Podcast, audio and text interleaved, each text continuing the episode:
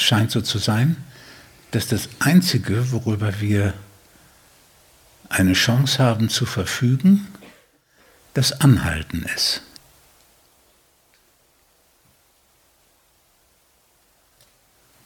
Wenn wir anhalten, dann ist der ganze Prozess, der so abläuft, die ganzen Programme, alles, kommt dann für einen Moment zur Ruhe.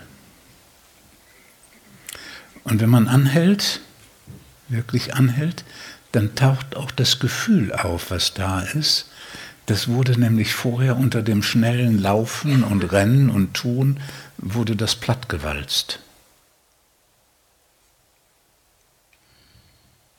Aber wenn man wirklich anhält, dann hört man auf mit der äußeren Bewegung, dann hört man auf mit der Denkbewegung und dann muss sich das Gefühl zeigen.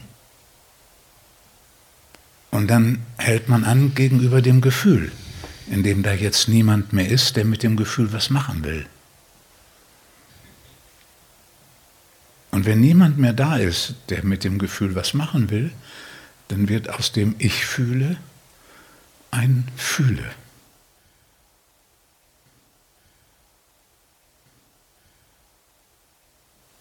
Das ist alles, was geschieht, wenn man anhält.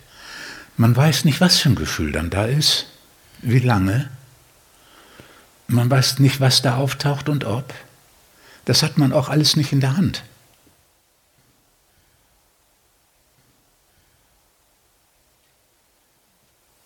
Wenn man versuchen würde, das in die Hand zu kriegen, wird man sich nichts Gutes tun. So, und so hat man wahrscheinlich diese Fähigkeit anzuhalten. Nicht die Fähigkeit, dies oder das zu machen, dies oder das anders zu machen. Das geschieht oder geschieht nicht.